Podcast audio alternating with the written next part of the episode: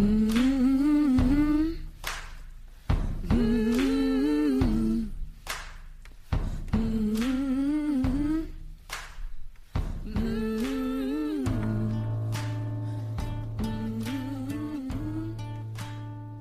嗯。嗯，好的，因为之前的话，我们也是聊了很多关于本次选举的一些相关的议题啊。实际上现在呢，我想稍微聊一个远点的话题，因为我们都知道，这一次的美国大选最后的投票结果呢，就是说是我看到的现在的说法，可能是希拉里的那个 popular vote 它是略多于 Trump，大概但是非常微弱，大概也就是二三十万票这样的一种这种规模。但是我们都知道，美国人实行的是选举人票的这种制度，但是选举人，呃，票的一个票数上面是川普是大幅度领先，基本上是说拿到了二百九十票吧，就基本上川那个 Hillary 大概是两百二十票左右，就基本上这么一个概念。从这角度来说，那川普的获胜的这种优势是非常明显的，就基本上是无可争议的一次获胜。但是从人口角度来说，又未必是这样，双方是在伯仲之间。嗯呃，所以说这是跟美国独特的选举制度是有关系的，因为我们都知道，它不是传统意义上的一人一票的普选，是它是通过每个州，然后获得选举人票，然后选，然后每个州，美国五十个州只有两个州除外，大部分都是实行了赢者全拿的这种制度，就哪怕你是选举人，呃，嗯哪怕你是多一票，你也是个这个州这个州的所有人选举人票都被被你拿走的。但是呢，由于这一次的选举的呃竞争非常激烈，然后双方的这种呃立场的撕裂又非常强，所以以至于这次选举之后呢，双方对这个结果的争议也会非常多，甚至有很多人在反川普的游行中也会提出来说要改变这样一种选举的这种制度，甚至有人号召说那个选举人在最后投票的时候不要按照那个投票结果去投票，这都甚至都有这样的传闻。当然，我们都知道这更多是一种情绪性的反应，是，但是某种程度上来说，呃，在美国国内呢，也可能也是对他原有的这种选举制度呢也有所争论。这个嘛，就就回到了美国建国之初，就是所谓的 founding father 的建国先贤啊，就是说是他们在构想这头这一套选举制度的时候，某种程度上也是呃出于一种对所谓呃民粹主义或者是暴民政治的一种忧虑，才有所考虑啊，来做了这样一种政治架构的这种设定啊。然后我不知道贾美您怎么看现在它这样一个历史渊源，以至于现在美国国内对这种制度的一种讨论争论。呃，我想首先呃，金星兄谈到这个票数，好像我看到的数据体体现的出来是说，川普多，川普的无论是在那个普选票还是在呃数量也是超过了，嗯也是大大超过了希拉里，所以说这次可能是一次一次完胜。完胜当然，当然这这并不能够呃，就是掩盖掉很多的人对美国的选举人票的这样制度的这样一种质疑。那我觉得这个我们很多的这个这个民主党拥簇啊，这个这次的这个风度有点有有点有点有有点有有点问题啊，有点有有有点有点有点有点问题。那比较，那我想这不是第一次出这个状况，比如说零零年的时候，这个对，也是的。呃，那个呃，佛罗里达这个呃出的问题，布什跟戈尔之间的这样斗争，那么很多时候人们都会对这样一个选举人呃投票制度呃产生这种是呃质疑。那我觉得这这是美国、呃、这个立国之初的这样一种呃制度上的这样一种设计，因为因为美国本质上它可能更多的是一种。呃它所遵循的模式并不是希腊的模式，而更多的是那种罗马的罗模式。马的模式，啊啊共和那种呃大一致的这样一种啊政体啊，所以说美国的治国的呃建国先贤，他可能更多的是是想遵循一种啊啊怎怎么说呢，是大一致精英治国的理念，可能更强烈一些。再加上美国建国之初啊，也遇到过几次这样一个像谢斯起义的这样一种呃事件，所以说美国的民呃精英在制宪的时候，对于这方面的这样一种呃大呃来自大众的这样一种冲击是带有深刻警醒的。我们我们知道美国革命的呃胜利之后的几年当中，欧洲彼岸发生了几次重大的事件，其中就是法国大革命法国大革命，包括的拿拿破仑战争时期啊，所以所以说。呃，在这样一种比较当中，美国的建国先贤呃，对于暴民的统治是很警惕带有天然的这种这种这种这种警惕感啊，所以他们设置的这样一套制度，那么这套制度延续到现在，其实我们也知道，在美国的这个十九世纪，从杰克逊民主到十九世纪末的这样一种呃 Australian ballot 这样一种对创立，美国的这样一种呃政治的投票制度，它是在一个不断的一个完善过程当中啊，这点我必须承认，它并不是一个一成不变的过程，包括选举的方式方法，在一些细微的技术方面，美国的选举应该说是不断在与时俱进的对，包括这两年啊，由于美国金钱政治的影响啊，像一些超级的选啊 PAC 的这个对对对，也是大量涌入，超级代表。对对对，所以说金钱的因素现在在美国的政治当中影响是越来越大了。那选举人票啊，作为啊选举人制度作为一个美国的传统啊，在我看来啊，短时间是不会不可能改变，不可能改变。这是这就是就像持枪权一样的，对于美国来说就像呼吸的空气一样，你要改变。那我就像刚才跟青青所说的，为什么你的选举人自身不能改变自己？为什么要改变这个游戏制度呢？你不能因为这个你输掉了，就要把这个游戏这个这个制度规规规规则改掉。而且况且来说，你改了之后，你也未必赢了。对，因为实际上，呃，因为这次就特别明显，因为这一次几个重要的摇摆州全部倒向了 Trump，佛佛罗里达，然后还有啊。Wisconsin 啊，Pennsylvania 就就基本上全部一边倒，就是全部倒向了川普这样这样一种状态。呃，实际上我觉得某种程度上来说，呃，有一种说法，他是会觉得，因为如果是一人一票的民主选举的话，呃，你会出现一个这种状况，就是说是可能获胜的，尤其随着目前全球范围内这种阶层的这种对立和分裂的这种趋势是越来越鲜明的，然后社会阶层的这种对立情绪也会越来越高。会发现每一次争直就直呃一人一票直选的结果都非常接近，很少出现这种大规模的这种，比方说百分之三十对百分之七十这种情况，基本上可能都是百分之五十一对百分之四十九，就就是这这种状况。呃，哪怕是台湾地区的选举，也某种程度上也会出现类似的这种情况啊。但是有，但是呃，从某种程度上来说，他说选举人票的好处和赢者全全拿到这种制度的好处，它是可以把一个微小的胜利扩大成一个。就是没有无无无可争议的这样一个结果，这样可以平息很多政治上的一种纷争啊。就是说，其实我们这次看美国选举也是的，可能双方的 popular votes 实际上是在伯仲之间，差不多，顶多是二三十万票的这种差距，但是在选举人票上就会形成出一个非常一边倒的这样一个胜利的这种结果，对，就可以让政治的双方更容易接受。这样一种，呃，就是政治政治上的这种安排。对对对，因为这个跟美国的人口地理也有很大的关系，因为选举人他背后是跟一个美国的人口地理分布有直接关联的。那么你想啊，中西部区地地广人稀人稀啊，所以我们看看一片红，祖国祖国祖国山河一片红。对我们我们理性上说，中国对红色偏偏好，觉得红色必胜。但是在沿海大城市当中，人口更加密集，对，族裔更加多元，经济更加发达，对，所以说他们的这个比重啊。能够在大城当中起到一定作用，但是这次呢，也是印证了一个辩证法的一个道理啊，不能因为我们原原先说赢某某者得天下，对，我们这次发现民众的力量开始被动员起来了，对，啊，刚才青青兄也给我看了一张照片，就是在那个密西根，密西根啊，在一个雨天当天的十一月的八号，啊，呃，几千人的这个规模的排队，非常的讲秩序，对，非常的安静，一个一个去投票站去投票，啊，我可以。说他们都是川普的这个支持者，毫不讳言，很很诚实，对，能够去如实的说出自己的这样一种想法。那我觉得这个我我也内心很感慨，就是我们所所谈论这样一种啊政治的冲突啊，话语的这样一种矛盾，就普通民众来讲，是不是是不是是完全是能够契合在一起？对，他们可能只不过想通过一种选举来表达出对这个问题的看法，看法，对，一种一种一种这种看法。那我觉得这不管怎么样，这是对美国政治制度的一种警醒。我觉得这是必须要要要有这样一种自我。因为你聊到这个话题嘛，因为实际上这一次就跟我们前面一直在讲，就是跟所有的很多政治知识精英和媒体精英的看法就完全相反。然后之前的话，我正好是看到那个美国那个呃呃 NBC，他一个节目就是有一个政论节目、新闻节目，他谈到了就是对每次这一次选举中媒体扮演角色的一次那种反省。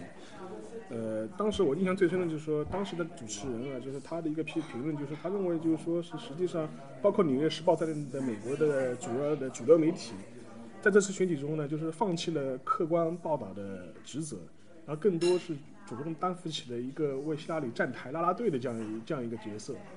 呃，而且实际上。在整个报报道过程中呢，他并没有呃，就跟我们前面讲，并没有走转感，深入基层去报道中西部的真实情况，而更多的是为希拉里的胜选寻找依据。然后很盲目的寻找一些他们认为能够证明希拉里一定当选的这可能性的这种东西，反倒忽视了真正去走到走到第一线，去真走到川普的这个支持群里去看看他们到底是什么样的人，他们到底是怎么想的。是是是，我觉得这次因为谈新闻的危机，呃，我也算是在新闻学院待过段时间，新闻的危机谈过很多时间了。对，每一次新闻都说新闻要死了，要要要要要破产，那还是能够坚持下来。那这一次我觉得，玩真的，这一次我觉得其实，呃，对于对于呃怎么说呢？对于文化自信来讲是一次非常大的打击，因为呃这一次的媒体站台是比以前更加的激烈，而且更加的极端，清一色的去支持而，且更就是更无所顾忌了，就是更无所顾忌，确实就有点有点肆无忌惮了，觉得这个这个这就是个笑话，就觉得或者或者是很多的媒体人在美国可能很多就在美国的这种主流媒体或自由主义媒体在看来，他说我站在了，只要我站在了，我认为我站在了政治正确这一边，我就可以很没有顾忌的去表达我的政治上的倾向性或者立场。对，因为这次呃当中，我们看到无数的媒体对于川普本人这样一种呃这样一种诋毁也好、不不屑屑也好、嘲讽也好，呃，但这就像我刚才所想表达的意思，媒体在关注这个娱乐明星的同时，他忽略了背后所呈现出这样一种呃美国社会的这样一种呃这样一种独特的这样一种气氛，会对这种现实政治深深的这样一种失望。那 MSNBC 那个那个那个呃那个秀我也看了，呃，我觉得那个主持人真的是有点呃在镜头面前痛说家史，有点对对对，有点有点非常。他说我每天也看《纽约时报》《华盛顿邮报》《华尔街日报》都看，但是他们却忽略了。呃，真正的去忽略了这个能够反映美国民众真实心理部分。对，他还谈到了麦克莫，麦克莫麦克莫，对不对？谈到麦克莫，我知道麦克莫拍过很多很有意思的纪录片。对，啊、他说他也去，莫专门去采访了那些全部的支持者，莫得出结论很震惊。对，因为我当时他觉得他他引了麦克莫尔在 Facebook 上他自己写了一段话啊，大致内容就是说麦克莫尔说他说。这次选举之后呢，我们应该忘掉原来的一些媒体里的所谓的民调专家，呃和和一些什么政论政政论者的一些看法了，因为实际上必须把它通通的呃就把它忘掉，因为实际上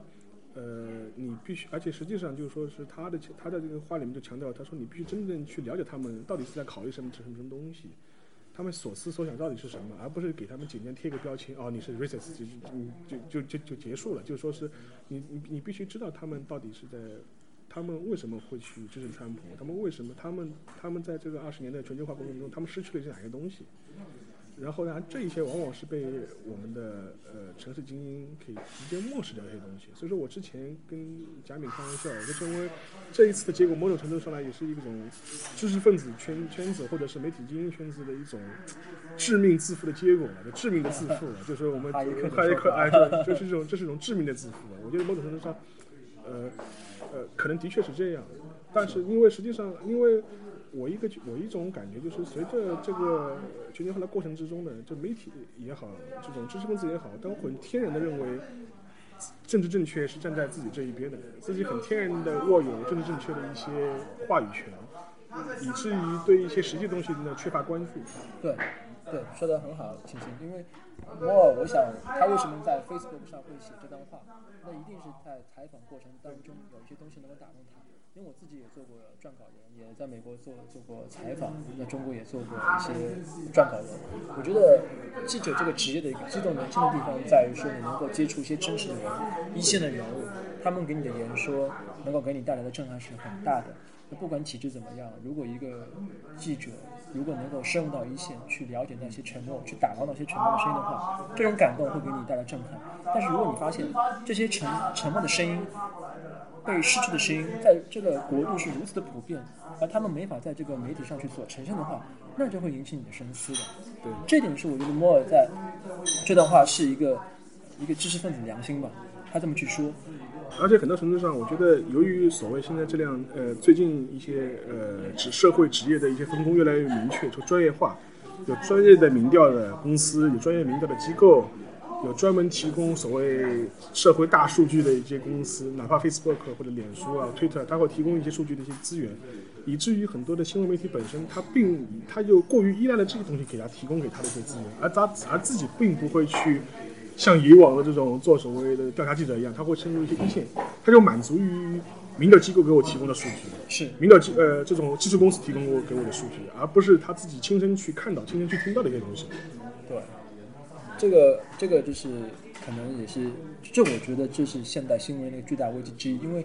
呃，如果按照职业社会学角度来分析的话，新闻的一个管辖权在于说你对一个问题具有报道、具有采访权，啊、具有调查权，同时你能够对它进行撰写报道，对那是你的个人成果。而我们现在发现，社会分工的细化，使得在一些数据的采集，在一些资料的援引，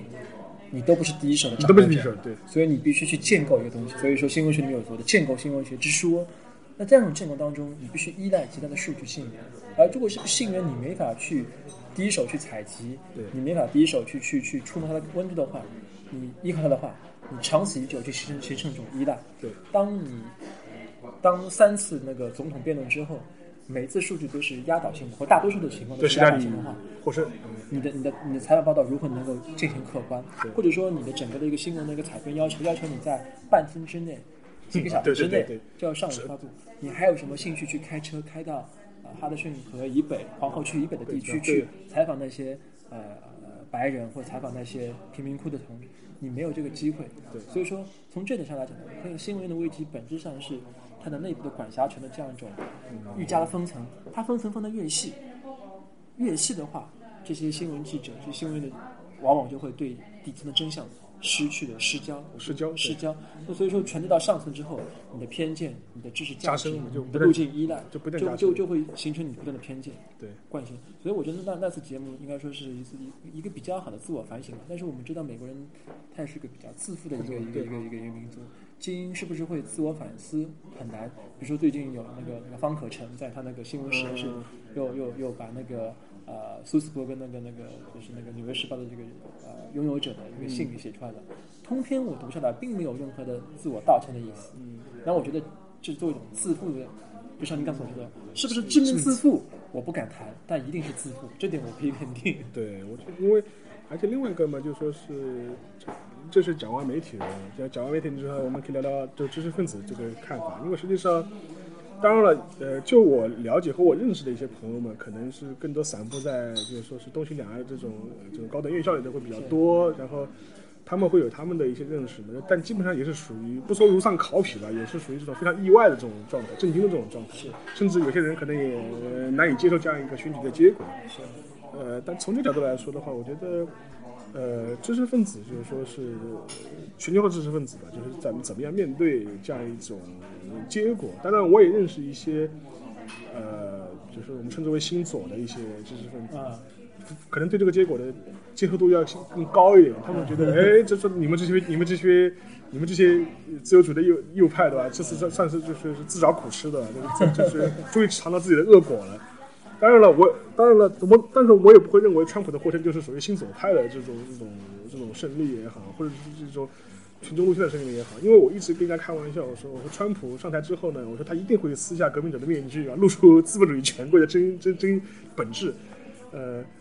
呃，但是但是我觉得就跟前面我跟之前跟贾敏私下里聊到的，就是在整个过程之中呢，就川普他掌握了一套非常好的一种情感动员的这种方式，而这种有效性往往是被知识分子所低估的。我们我们认为他粗俗，嗯，呃，这个这个拿各种人，因为前一阵前一阵有篇文章就特别有意思嘛，就是一个有一个在旅华的一个就是在美国的一个华人写了一篇文章，他他的意思说，他的意思说是。他的意思是说，川普，我我为什么不支持川普？因为川普不读书的，不不符合我们精神这这个知识知识精英的这种对总统的一种描绘的这种图像。实那个美国历史上有很多总统并不是以智力而著称的，比如 Jackson，对。这个老核桃，他本身就是一个呃航母出身，对，他不是以这个为为主，但是他有杰克逊的革命，对，他有这个传统精神。里根也不是一个读书人，他是个演员出身，但是他的自我修养非常好。对，呃，小布什怎么说呢？他他小布什其实是个蛮喜欢读书的人，但是他读的都是些呃这个历史读物啊，对。就说这是一个很复杂的形象，可能我们被奥巴马的形象所惯坏了。对，觉得这是知识啊精英当我觉得就，是应该知识精英去统治总统，就是应该像比尔·克林顿这样的呃法学院的高材生当总统。我们形成了一种呃文化的这样一种自我偏见 stereotype，我觉得总统就是应该是这样子的。但是在美国历史上有很多总统，他在总统位上他刻意的表现出自己这样一种男性气质。对，像那个 Teddy Roosevelt，Teddy Roosevelt 对吧？都闷自己跑到非洲打猎去。对啊，他去去去参加飞那个在菲律宾参战啊，对啊还有就是，我觉得从这点上来讲的话，我们知识分子在呃本次大选当中，应该说是，我觉得首先一点，表明自己的鲜明立场，表明表现出自己的批判立场，是公共知识分子的一大职责，这点我没有任何的质疑，而且我觉得很勇敢。但是我我也觉得啊呃鲜明表达自己立场，并不一定要一定要坚持政治正确，对吧？比如说齐泽克，对吧齐泽克同志，你看这次非常鲜明的表达出我支持这 Trump，Trump，对吧？这个这个虽然说很搞笑，我们知道那个呃，好像国内的一位研究齐泽克的学者是华东师的那那位谁啊？华东师大那个呃那个哦名字我一下记不清楚了，嗯就是一方面表示惊讶，但一方面比如说哎。非常非常符合齐泽克的情理之中情理之中啊情情理之中，所以我觉得知识分子在表达当中也不要特别忌讳或者说是呃自己的政治正确。那美国这次来讲的话，因为大多数的学院派知识分子呃都在抨击川普，我觉得也非常可以理解他们的这个工作经验，他们这个这个视野，呃，使得他们对于川普这样的人是没法接受。呃 Suppose 如果我在美国高校，我在这个一个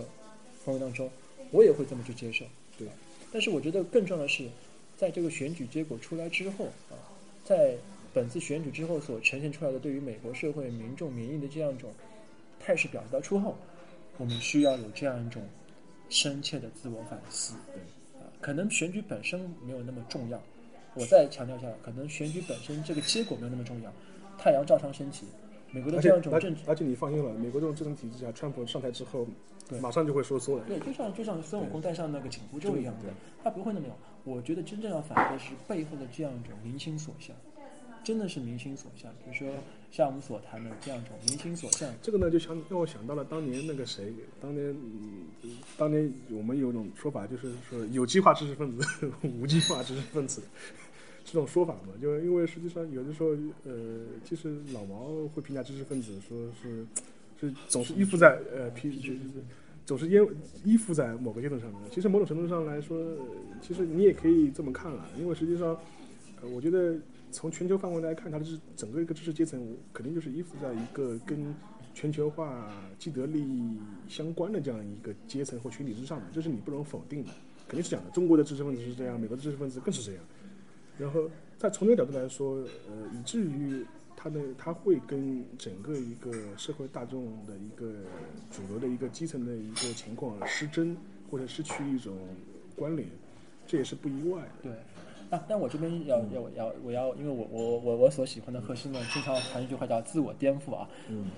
青青，我有不是跟你谈一个，我们这些美国的知识分子能叫知识分子吗？对啊，这倒也是。对吧？对，按按按照丹尼尔·贝尔的观点，他们其实应该更多的是成为高校里面的知识专家，对或有某之类的顾问。The specialist，对他们 expert，他们如果能被称之为知识分子吗？对这点我不是说我自我颠覆一下。如果如果被称之为是知识分子的话，那么他们应该是一直具有批判的欲望，对一直具有批判性。那我想过去八年以来，这个奥巴马在中东地区的政策，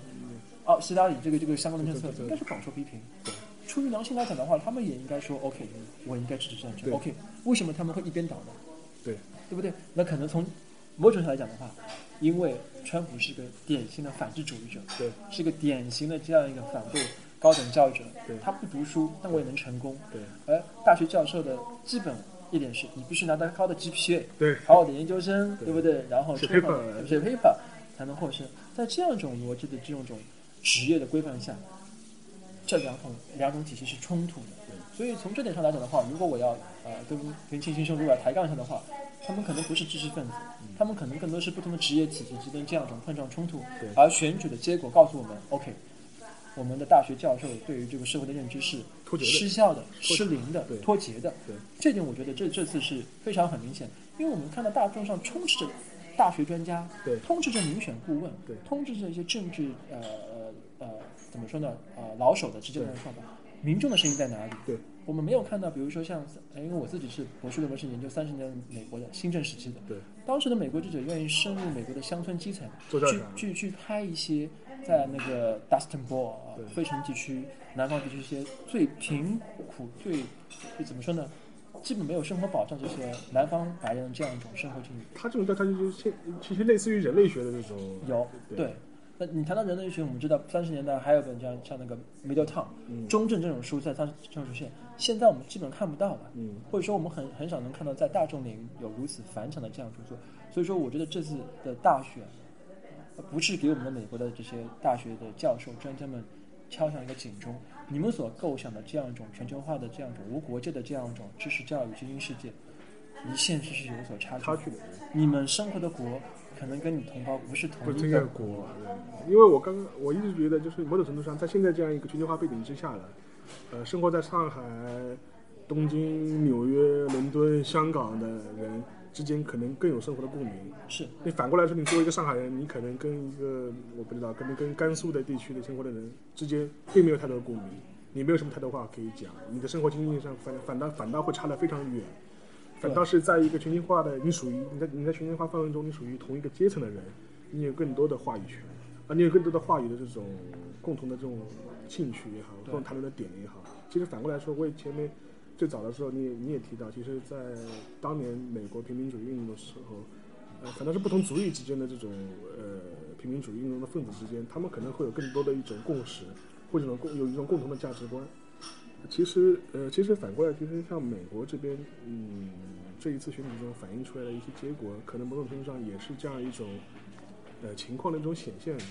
就是为什么？就是说，因为很简单，因为呃媒体的话语权，学术的话语权，知识分子的话语权，都是被这批人所掌握的，这是不容否认的。然后以至于在整个竞选过程中，呃，构建出来的景象就是说，希拉里一定是会赢得一边倒的胜利。对呃，所以以至于这种构建出构建出来的媒体的幻象，或者是一种知识判断上的幻象，导致了整个民主党它的整个竞选策略上面出现重大的偏差。大偏差，他就是这次，其实我觉得川普的竞选套路其实没有什么呃特别大的问题，但是民主党在三次电视辩论之前跟之后出现了重大的偏差，路线之差，特别是拿下三滥的话题来、来来来对川普，因为就很简单，就是比如说那个川普的录音门啊，因为这个事情出来之后，当然很多人对川普有攻击，然后很多建很多共同的党建制派也跟我们川普划清界限的。嗯但是其实我一直在想，如果你是一个川普铁杆的支持者，你是你比方说我是一个 Kentucky 的一个一个农民或者嗯农场主，或者是我是一个 Michigan 的一个产业工人。嗯哎，我对我我对川普的认知就是这样的，他他就是个花花公子呀。我难道我他以前不是吗？难道我以前我以前呃支持他是因为他不是个花花公子，所以我支持他吗？那肯肯定不是啊。所以说出现这个事情来说，我觉得不会对他的投票就是产生重大的这种影响。我不会因为这件事情我不支持川普，因为我支持他本来就不是因为他是一个什么道德很高尚的人，或者是怎么样。对对对而且他本来就是个娱乐明星，换了三个老婆，老每个老婆一个比一个漂亮，哎，同时他本来就是一个就是一个花花公子的这样一种形象对对对，就他叫陆一萌本身，当然他对女性不尊重，这是没有错的，我们政治正确一话也也还是要讲，但是反过来说。并没有造成他的形象上的一个很大的违和，或者是一个攻击这个这我这不构成他的一个很大的东西，反倒是希拉里的邮件门，反倒是因为因为希拉里他一再表现这个我没有问题，这个事情哦，我我虽然做了，我虽然有错有过失，但是它不构成犯罪，我没有问题。但是一次一次的被这个事情被重新拎起来做调查，是反倒是加深了你的疑虑嘛。我觉得这两者还是完全不一样的。所以说，我觉得从民主党角度来说，把这个事情重新翻出来，以站在真正正确的角度来说，对他对道对那个对川普进行道德攻击，我我觉得我我完全是无效的。因为这个这个这个，我记得那个这个呃，他那个录音门是在第一次还是第二次那个呃，第二次第二次吧，第二次之前。第二第二第二第二第二次之前，所以说后来当时不是川普还把那个克林顿的之前的一些绯闻的一些女性全部拎出来，又做了一个发布会。vicious cycle 嘛，这个就是恶性循环。我觉得那一场的对吃瓜群众们是看得很开心，大家觉得这个史无前例的这样一种这么 low 的，撕啊那么 low 的，但问题是它本质上或者说对于对于呃那个就是说对那个川普的这个损害程度要要小要小啊，对对克林顿的这样损害程度是很大的，因为这这是这是一个既定议程。对这是一个，这是这个脏蛋，就是非常非常非常明显，一定是希拉里那边是有有策划的，但效果不行。但是从某种程度上来讲的话，它也激发了在海外的这个像阿桑奇之类的这种黑客的这样一种巨大的恐惧感。对，那他他看到你如此的这样一种呃，呃 low 的手段出来，那么我觉得这样一种黑客们的这样一种曝光的程程度可能更大一点。更大一点。那么当然，其实我们之前也谈到，在就是选战投票之前的一个星期内，这个 FBI 对这个对邮件重新调查重新调查是一个呃，应该是应该是也是一个必须要考虑的因素。虽然调查完之后说没有问题，那我觉得这个 Conny 的这个这个手段还是蛮聪明的。先宣布调查，对然后我宣布我你你没有就进去是。首先我完成了自己的职责，对吧？对我我履行自己的职责。第二点呢，我不做任何的站队。因为这个事情好像他说为什么要这个时候来出？他说可能他也是没得选，因为他九月份那个调查国会调查之后，他在说是基于目前证据嘛，就是说他一旦出现新的证据之后，他还是必须要，呃，如果你不做的话，可能事后会被国会方面就是追究你的相关的一些问题吧，所以可能有可能有这样一个权衡。他为了自己自己之后政治上面卸责，当然。呃，会有这样的操作，但是这个时间点是非常非常 critical 的，就是对日后的日后的历史学家，如果有机会的话，如果做过访谈的话，可以就这个议题来做一个 interview，对，你来看看来看看我们的选民对这样一个新闻的这样一种认知的接受程度。我觉得这在某种心态上是 shift，对，是一个很大的一个 shift，因为就像百米冲刺一样的，在在最后一步的时候，北京给你绊了一脚，然后而且最后的一个阶段，基本上我发现这个。川普的这个拉票的这个行为可能力度更大，对，更大，更加马他更能够动员选民出来投票。对，呃，因为实际上，呃，因为会有个很大问题，因为这一次那个呃，尤其是在选前的一个月左右吧，就是很多的主流媒体全部是预测希拉里是会以极极大的概率获胜，都百分之九十以上的概率能够获胜的。在这样一种舆论环境之下嘛，很大程度上也会削弱了克林顿支持者出来投票的意愿。就你既然都已经这么理解了，我我干嘛还非要就是一定要出来投票呢？就是属于对对对对对。就只有就说是只有是在双方焦灼或者是很危险情况下，你更能动员你的一些选民出来。生于忧患，死于安乐。对对，就是。你只有哦，双方非常接近，你不得不每一每一票都很重要，你当然才能动员到了。你如果你一片海参都百分之九十都是当选，百分之九十九都是当选的，那我干嘛还要出来投一票呢？我觉得希拉里目前如果他要冥思苦想反思的话，这一定是个大问题。大问题，这个大问题。网上不是段子说嘛，说说他这个在事后做检讨，都说被身边的人给忽悠了，给给忽悠给坑了。真的是，就是如果从从从希拉里本人来讲的话，他是个绝对的精英，他绝对是一个。呃，无论是他从政经验上也好，从个人那种能力上来讲，对，绝对很刚硬。川普本人也非常 respect，对，希拉里绝对是非常非常了不起。他能够一做一个女性，对，已经经历过一场大选。零八年的时候，我在美国，我我我在我在我在做报道的时候，我我我我我我听过克林顿，也听过希拉里啊，克林顿也跟奥巴马的这个演讲。我明显觉得从治国理政来讲的话，克林顿绝对是一把手。对，奥巴马是个当时个年轻小伙子。对对对，但是初生牛犊，击败了老将。对。八年之后再一次功亏一篑，从一个英雄主义来讲这是个悲剧。我我完全从这点上我是非常的敬佩，替希拉里感到惋惜。但是反过来讲，正是很多的细节决定了，或者说是呃诱发了这次民主党的溃败。所以说这这这是一个大败局。我觉得这一点我们要。而且而且这一次等于是基本上几十年来从来没有出过，同时丢到了白宫和整个国会。对参议院、众议众议院、白宫全部丢掉，对对对，都都丢掉了。我觉得这次希拉里本人的这样一种自负，刚才你说自知名的自负，包括他在担任国务卿期间这样使用私人邮件的这样一种，其实就是一个便利性的问题。对，就是个便利性，他自己是。很坦荡，当然我们这个不做评论。对，问题是你为什么不能事后加以弥补、积极的弥补？你始终没有把这样一个一个漏洞给给弥补掉。对，因为在美国人，特别是中西部的来讲，诚信是一个非常重要的一个问题。对，你你你在担任公职的时候，你要向上帝，你要去向向主去宣誓的，你这个不是在背叛吗？加上你之前跟你的呃前前前总呃这个丈夫之间又有这种背叛背叛。这样一种关系，这种打击，这种 deficit 这种信用赤字来讲是很可怕的。希拉里竟然没有没有意识到这一点，他想用他的经验值去弥补。其实从另外程度上，他忽略了美国的传统。这种传统就是所谓的中西部的平民主义的传统。对，相信一些 good 的价值。对，相信一些 good 这些信仰。你这个没有注意到。对，而且实际上，我觉得希拉里很大一个问题，就是在这在这个选举选举选举过程中啊，他始终没有意识到。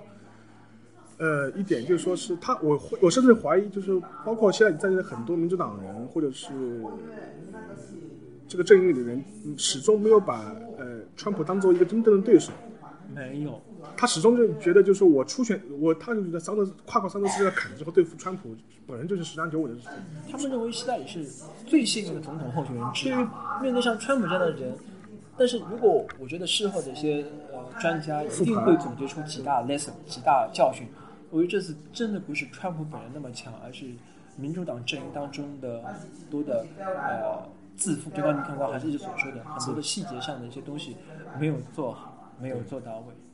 嗯，然后我们前面聊了整个这次这整个这次大选的一些政治上的背景啊、历史的背景啊，甚至也聊到了一些整个选战的一些具体的策略上的一些得失吧。然后最后呢，我觉得可以稍微聊两句，就是说是。呃，站在就是说你这你是一个美国史的这样一个研究背景的话，然后你怎么看川普未来的这四年乃至八年的这样一个施政前景？当然了，我们都知道川普这个人，他作为一个呃电视明星也好怎么样，他整个一个性情是很难把握的。呃，但是反过来，我也始终觉得，就是他说，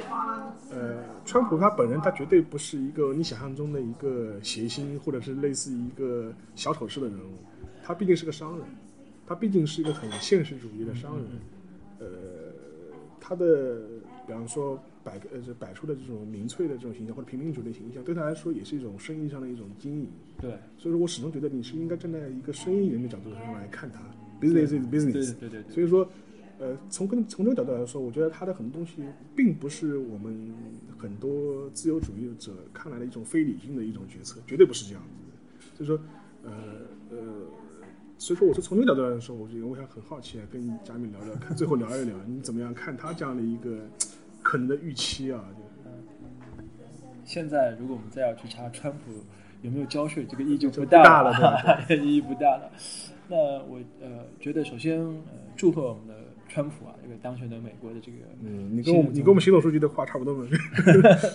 这但我呃这这，毕竟我们就是一个这个这个要要要要要祝福这个这个这个获胜者，他毕竟也是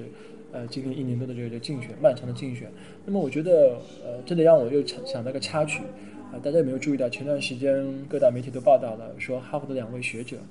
一位是我很喜欢的尼尔·福克森。一位是 Edison 啊，就是提出那个修昔底德陷阱的那个学者，说美国应该设立一个历史学家的委员会啊，跟经济学顾问委员会一样啊。美国总统为什么需要历史顾问？这里我吐个槽啊，其实也是那种所谓的这样一种投名状吧啊，因为我福格森我知道，那知道他是一个非常入世的一个一个学者。那个修昔底德的提出者 Edison 呢来讲的话，我就觉得有些不大佩服他。我觉得这这典型的是那种。投机者，对。那么当然了，呃，知识分子学者也好，都希望用通过自己的、知识经验去来经世济国，经世济国，对吧？啊，呃，但是对于像川普这样的人，我觉得性格决定命运啊，或者说，呃，通过一些人格的发展来来来来来预测他的判断，呃，他的未来的这种执政的理念，还是有一定的这样一种呃可行性的。那么，我想对于呃川普这样的一个一生呃从商啊与人斗其乐无穷的这样一个商人来讲的话，我们不要忘记，他在过去的时间当中是一个知名的一个真人秀的节目主持人，对，甚至在最近几年当中还亲自出演过。所以说，他那种做戏的成分、表演、做这的成分是是是很大的。就所以我们要区分他在竞选时期说的话，跟他在位置上说的话是两回事。之间是是不是有有有有有有断裂啊？有断裂。呃，其次，我们我们要也要研究一下川普他本人啊，他作为一个商人，商人要跟别人合伙。我们知道，川普在过去几年当中也跟很多的合伙人之间有过呃恩怨情恩怨情仇都有。那反过来讲，就就我们现在很要思考一下，他在组建他的团队的时候，怎么去啊呃去去去去平衡？我们知道最近几年华盛顿有很多的书籍谈的就是说，总统怎么去建立一个良好的这样的团队？对啊，比如像林肯他实际所建的这个这个幕僚团队，他是怎么去平衡的？应该说，团队当中的人能人太多。对美国的这个。呃，这种呃优秀的这样一种有过从政经验的官员学者又那么多，那么就要考验川普怎么去能够打造一个符合他本人风格性格的这样一个团队。目前来看的话，他的这个家族成员的比例会比比例会会比较高一点，因为呃举亲不避嫌嘛，对吧？对这个这个这个用用呃用贤不避亲，对吧？我的意思是就是说，他一定会用他自己所信的人，对这是商人的一个习性，对，他会用他所信的人。那么这一点呢，就是如果我们真的要比附历史的话，要依附历史上来的话，可能要跟肯尼迪家族的这个历史嗯可能会有有有相关，比如说呃呃 Robert 肯尼迪他任命了他的 Robert 肯尼迪作为他的那个司法部长，那么现在他的几位他的几位呃儿子跟女儿也不排除在内阁当中或者在一些重要的外交官当中担任某些角色，他的一些决策思考当中也一定会思考他们的意见。那么如果我要归纳来讲的话，那么川普作为一个 leader 来讲的话，他一定是个以问题导向嗯为主的这个总统，他不是一个价值观为导向总统。这点我我应该是，我想我的判断应该是有一定的依据性。就是我我我再回到我刚才所谈的这些平民主义者的一些议题，他们都是以问题为导向对，来进行政治游说，就是以实用主义天然的实用主义对。天然的实用主义者，以解决问题为导向，关键看时效。但这个时效，按照川普的精明程度，他也知道两年内看成效跟四年内看成效是不一样的。对如果川普他有想法、有野心，想再连任的话，那么这个成效会在第四年看到。对，那么在第二年、第三年如果发生一些问题的话，我们可以稍微的容忍一下。哦，我刚才跟金金兄也说到了，中美这个两个大国之间一定会在相关的议题当中发生一些冲突跟矛盾，但主要并不是贸易上。哎，主要是贸易上，但并不意味着是说川普一定是是一个呃是一个对华非常强硬强硬的。呃，据我所知，川普有很多眼线 跟跟 跟跟中国的高层、跟中国的一些政治精英还是有一些联络的，所以我们要分物长宜放眼量对看这个问题，一个是问题导向，一个是他一定是会采取他身边信的人对来来来来来来把这个团队撑起来。当然，川普身上也蕴藏了很多的这种不确定性。对我称之为他是个 restless president，他是个精力充沛的、躁动的这样一个一个。是不是有？那你比比就比附一下历史吧，你跟那个杰克逊比的，我觉得杰克逊首先他是个老核桃，他他本身可能就说他还是一个是作为一个战争英雄对，来来来来来来一八一二年战争嘛，对对对，但是是呃，而且而且呃，杰克逊的婚姻没有没有像那个川普那么那么幸呃幸福。川普他本身背后有一个庞大的家族力量在支撑，而且在当今的、呃、美国来讲的话，他要组建一个专业顾问团队，主要他有心，应该问题没有没没没有那么大。我觉得他现在目前的情势有点像当年的呃肯尼迪，当然肯尼迪呃有点相似，或者说也有也也有点像当年的这个里根，里根啊里根，因为里根他作为一个呃加州民加州共和党人竞选之后，他所很多依靠的人士都是当时美国的一些保守派的智库的一些一些一些成员为主。那么对这边也谈到了，如果川普当选之后，在华盛顿的一些的保守派的智库，像美国企业啊，像美国 AEI，嗯，像传统基金会的一些人士，如果因为这些人士呢，在那个选择当中呢，并没有特别明显的战队的历史，所以说如果要啊、任用一些技术派的官僚或任用一些技术派的这些学者来讲的话，从保守派的智库来任命一些人，会是一个不错的选择。但是川普又是一个权力欲望很强的人，从他的手势来看到很强，所以说我的一个判断是，川普会把他最后的决定权掌握在他自己的手里面。对对所以说他他根本上和本质上是一个强人政治。他不会放权出去。对，所以这点 character 如果我们清楚之后的话，我相信各位听众应该会对未来的四年的这个世界政治对应该有所理解了，有所有所有所有所了解了，反正就是举举眼四望，各国都是大大们，就是 都是军长干部，军长干部都是这。种好的，反正我们也今天聊了非常多啊，各个方面也都聊到了。然后呢，因为川普他们，他正式上任要等到明年的一月份了，而且实际上对整个一个国际格局也会产生很大的影响。因为就比较好玩的一点就是说，呃奥巴马最后一任期内呃极力推动的 TPP 啊，估计也是，估计是估计是完蛋了，就是属于这种。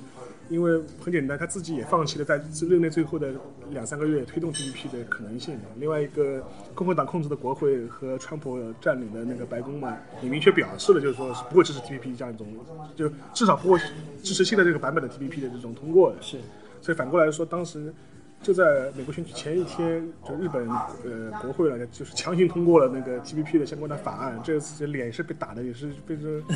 就是太快了一点，就是按就所以说这个呢，可能对整个亚太也会产生应该比较大的一个影响。当然了，之后呢，等明年我们。